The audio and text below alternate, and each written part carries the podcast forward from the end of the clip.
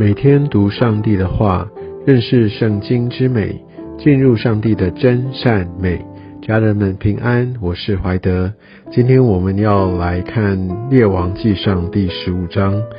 在这章经文当中，我们可以看到南国跟北国，他们也都更换了君王。一开始是当北国的耶罗波安还在世的时候，而南国的呃罗波安因为已经死去，所以他的儿子亚比央就接续他来在耶路撒冷来登上皇位。第二节我们可以看到他只有呃在位三年。而这边提到他的母亲和马加是亚沙龙的女儿，我们可以看到当这个嗯呃这个犹大王哈他亚比央他是行父亲在他以前所行的一切恶，意思就是说所罗门之后罗波安还有亚比央他们都是行恶的，那很重要的是指到这个恶是他们的心。不像他主大卫的心，诚诚实实的顺服耶和华他的神。在这边字面上，我们中文读起来叫做诚诚实实顺服，但是在原文更有是专一专注的意思。他没有全心全力的来敬畏神，来遵从神的话语。而第四节，我们看到，呃，耶和华上帝他的恩慈，他因为大卫的缘故。还让他继续在耶路撒冷有灯光，叫他们这个王位可以持续下去。我们真的知道，我们的上帝他是一个非常有恩典，而且很有耐心。他不断的给人机会，让人有机会可以悔改，走回到正道上。可以看到，已经到第三代了，那而神依然来恩待他们。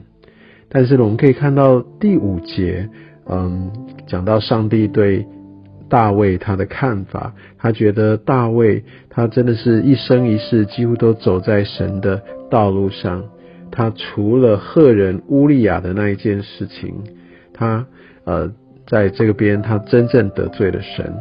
那但是我们可以看到其他的神都嘉许。当然我们知道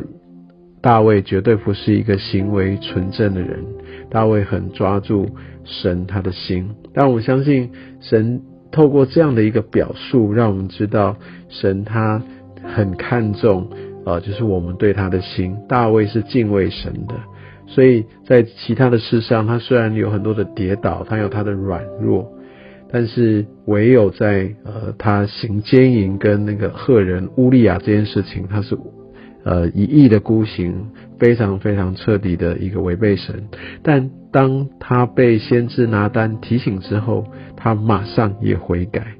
所以，我们就可以知道，神他真的是看我们的心，他更期待我们可以来转向他。而在呃经文当中，并没有说到亚比安为什么在位的时间那么短哦，但但是就说他同岁，所以显然他不是一个特别的一个呃值得记载的死亡。但是当呃接下来呢，他的儿子就亚撒接续他来做王，我们可以从第十节看到，他是一个在位时间非常长的呃一个王，四十一年。那在十一节来。对他这一生做了一个注脚，亚萨效法他主大卫行耶和华眼中看为正的事，哇，这是一个极大的呃一个嘉许。十二节，他从国中除去娈童，又除掉他列祖所造的一切偶像，所以我们可以知道他是一个敬虔的，他是敬畏神的，把这个呃拜偶像这些的习俗都啊把它处理掉，来回到。敬拜上帝的这样的一个正道上，第十三节啊，他甚至贬了他祖母马家太后的位，因为呢，这个太后她造了可憎的偶像，所以我们可以发现，也许在他的爸爸亚比央，他的偏离神跟这个太后哈马家非常有关系，这个家庭教育的这些的教导带领，促成这整个拜偶像的风气。而在亚萨登基之后，当他真正可以掌握到这个权力，他就开始做这些的处理，来废掉这些的偶像，来甚至贬了他祖母的这样的一个位分。另外来说，呃，他有一点他没有做到一个彻底，就是在秋坛，他还是持续的有秋坛。秋坛其实就是现在各个高地在高岗上，在在那边大家就在那边敬拜。那也许对他来说，哎呦，这边就是敬拜上帝嘛。但是其实，在当时的外邦的文化，他们也在秋坛来拜很多很多的神。那这其实是当时一个迦南的文化。而我们可以看到亚萨并没有把它除去。我们可以看到这个字里行间，其实神他的心意是说，如果真的完全照他的心意，那这个秋坛应该是要废去了。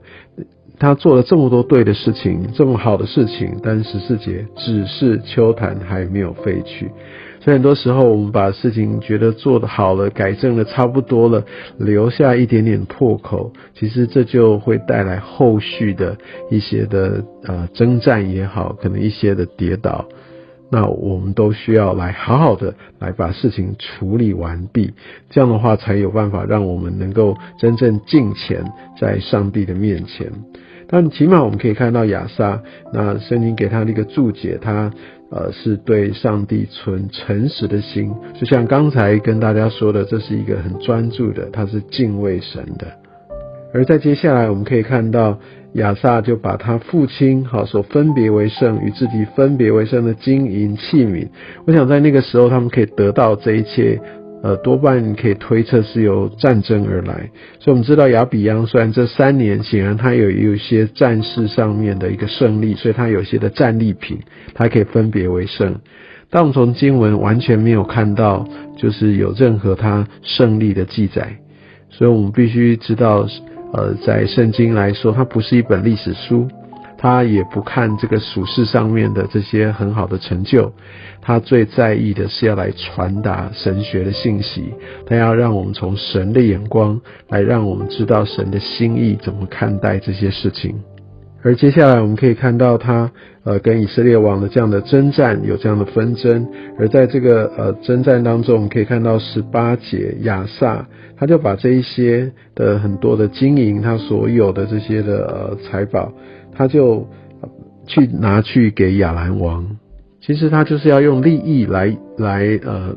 贿赂亚兰王，让亚兰王可以呃不要再跟以色列来结盟，来改跟那个犹大能够来开始有一点军事上面的一些的联盟合作，所以他就是用金钱的方式。我们可以看到圣经并没有说他来寻求神，所以他用属世的方式。来想要达到呃他的国位上面的稳固，所以其实这不是合乎神的心意。我们不知道这个跟他后面有记载他呃说年老的时候脚上有病是有什么样的一个关联，但我们可以知道，也许在他的呃王位的时候的末年，呃他没有真正的来完全的抓住神，但无论如何，他也。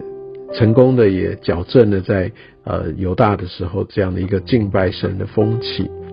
而反观呢，在北边的以色列啊，他们真的是非常非常的混乱。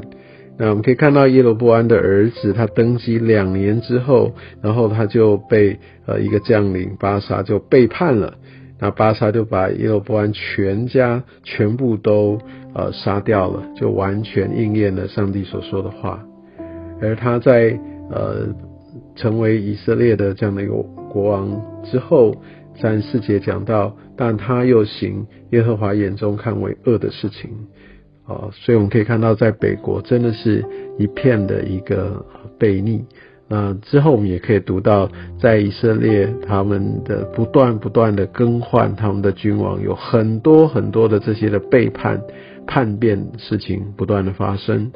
而反观南国的犹大，特别在呃以亚萨在位的这四十一年当中，他们来回到上帝的面前，相对国家是安定的。所以我们就可以看到，是不是以神为大，带来在治国上面一个非常大的不同。那我想在明天，我们继续要来看到在南国、北国各自的发展。也愿上帝也透过今天在这些呃王，还有他们所做的这些事情上面，让我们更明白当时那个南北啊，他们一个截然不同的属灵的氛围。也让我们对此啊，对我们怎么样治理我们的家庭、治理我们的产业，能够有所提醒。愿上帝祝福你。